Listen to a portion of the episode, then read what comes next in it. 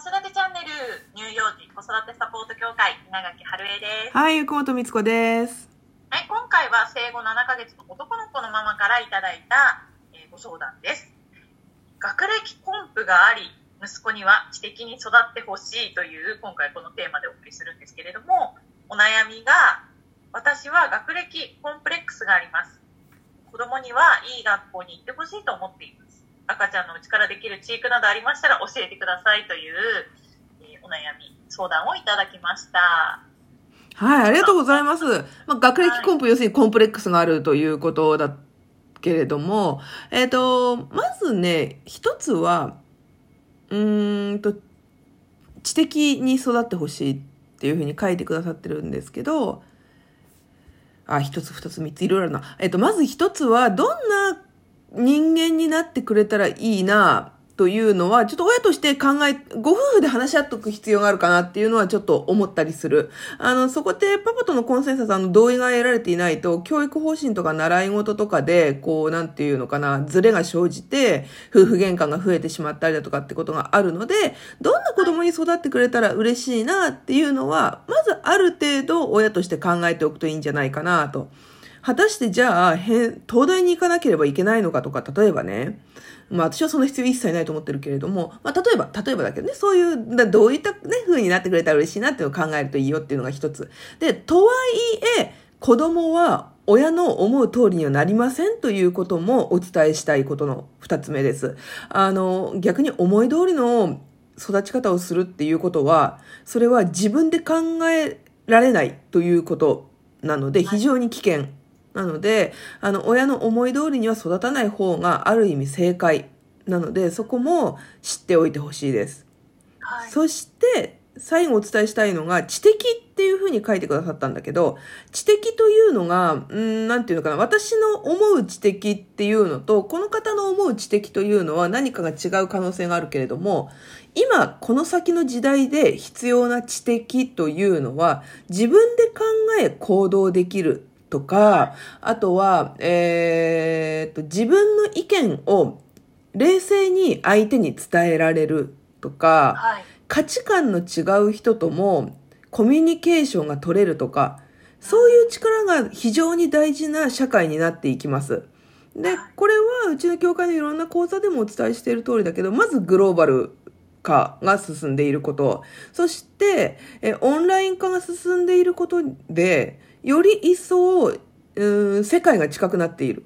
リアルに足を運べなくても、世界の海の向こうの人とコミュニケーションを取れるようになっているこの時代なわけですね。なので、あの、今言ったような学歴が必要というよりかは、たとえ学歴があったとしても、受験用の勉強ができるというのでは全く意味をなさない世の中になります。そして多分、私たちが経験してきた受験の勉強と、今のお子さんが経験する受験の勉強は全く違うものになるでしょうと。あの、覚えりゃいいとかではなく、絶対に自分の意見を考えて書くとか、発信するとか、そういうことが絶対に必要になる。うん、だから、その知的というのはどういったことなのかっていうところはちょっと考える必要があるんでね。で、まあ私が考える今言ったような知的というものを身につけさせるためには何が一番いいですかと言ったらお手伝い。それと、絵本とか読書ですね。と、え3つあって、えーお手伝い、絵本、読書、あとは子供の興味関心があるものを親が一緒に思いっきり楽しむ。この3つです。間違いなくそうです。で、えっ、と、なんとか式とか、なんとかかんとかとか、いろいろある。そして私もディズニーの英語をやり、買いました高額を支払って、何の身にもなってません。えっと、あの わかるの？ママたちが、今のママたちがこういうなお悩みを持つ気持ち。何かをやらせてあげたいけれども、でもうちはそんなに経済的にゆとりがないなとか、地域的にはそういう教室がないなとか、わかる。私もその罠にはまったからわかる。まあ、選択肢も多いですしね、そ。そう。だけど、選択肢が多いからこそ、本質を見極める必要がある。うん間違いなく本質が大事。で、あのーこのラジオ収録前にね、春江さんにもちょっとお伝えしたけど、あの、この先のね、子供たちは多分大学は全入できるでしょう、多分。そして、あの、へ、多分、多分というか、大学一つじゃなくって、海外の大学と日本大学と二つ卒業してますとかいう子が普通に出てくると思うんですよ。うんうん。だその時にね、今の親の価値観でね、子供を縛っちゃいけないんだよ、絶対に。うんだって私たちのそう生きてきた時代と違う時代を生きていくんだもん、子供たちは。はい。だから私たちが思ってる知育というものを与える必要がない。むしろ害悪になる可能性があって、それよりも子供の能力、持ってる能力、子供の意思とか、はい。うん、さっき言ったようなね、自己表現の部分とか考えると、はいそこを伸ばしといてあげれば、どんな社会になってもやっていけんの。ああ、そうなんですね。はい。そう、そこがね、今、やっぱり5歳と3歳の息子を育ててるんで、はいはいはい。うーん、なんか今の話、すごい、みつこさんのお話、すごい胸に響きました。ああの、例えば、ね、幼稚園とか保育園行ってたら、小1に合わせてひらがな、前回もなんかあったよね、ひらがなの練習とかね。がなを小学生までに覚えた方がいいですかっていうような内容でしたね。あの、それは、本当にわかるよ。焦る気持ちは本当によくわかるんだけれども、子供が興味関心持ってるかどうかが何より大事で、あの、あとはね、そうだな、もう一個言うならば、子供は全員天才として生まれてきてる。絶対天才なの。限りない無限の能力を持って生まれてきてるんだけど、それを潰していくのは大人なのね。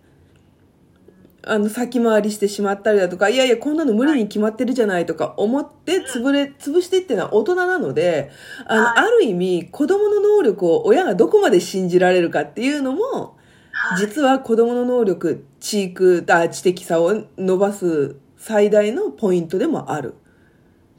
でこの子はダメだからこうしてあげなきゃと思って与えたものは絶対に身にはならない。何だよ。思い当たる節があ、思い当たる節があった。ありますね。うん。うん。そうそうそう。ダメだから与えるんではなく、この子は、例えば、なんかよくわかんないけど、数字見るといつもなんか、わーっとよく喋り出すとか、いうことがあったら、だったら、例えば算数的なドリルをね、例えば、あげるとか、そういうことは大事だよね。うん。はい。でもさ、本当にこれからの時代、だって、うん、まあ、言語能力はね、絶対に必要なの。だ、なぜならば、やっぱり人とのコミュニケーションとか、自分を表現するっていうのは言語じゃん。まずは最初は。もちろんまあ、いろんな特性があって、絵画、音楽とかで、まあそういうもので表現するのもいいんだけど、でもまあ、まず最初にできることなら言語は絶対必要。ではい、母語、母語ね、要するに私たちとで言えば日本語だよね。日本語がしっかりしていない人は外国語もまともに喋れないし、どっちも中途半端になってしまうし、あのーいいこと一つもないですよ。だからやっぱり絵本とかっていうのはすごい大事。で、お手、最初に言ったお手伝いっていうのは普段できない遊び、えー動きっていうのがあるし、自己肯定感も育まれるので、あの、素晴らしく大、いいです。本当に大事ですね。お手伝いやってることやってない子だと、本当に違う。全然違う。うん。なのでそんな感じかな、チークは。だからなんとか式とか選ぶ必要はない。はい。うんなんかもう今回のこれ、もう3回、4回聞いてほしいです。確かに、濃いね、濃いね。なんかセミナー級の話だね。そうですよね。お金取らなくて大丈夫ですか？みたいな。これだけ有料配信だったらウケる。配信10分の有料やだ。うん。こんな感じでそうですす。ね、はいでも本当に自分自身が経験してきたことと、もう本当に時代も変わって、うん。ねあの、これからどんどんこううんグローバルに、うんみつこさんが言ってたよううんになっていくと思うので、うん。ね本当、親がその可能性を潰さないように私も頑張ります。頑張ろう、お互いね。お互いに頑張りましょう。はい。はい、今回も楽々子さてチャンネルをお聞きくださいましてありがとうございました。お話を聞いてよかったと思う方はぜひいいねボタンを押してください。疑問、質問などもお待ちしております。えー今回もお聞きくださいましてありがとうございました。稲垣春江と、はい、ゆくもとみつこでした。バイバーイ。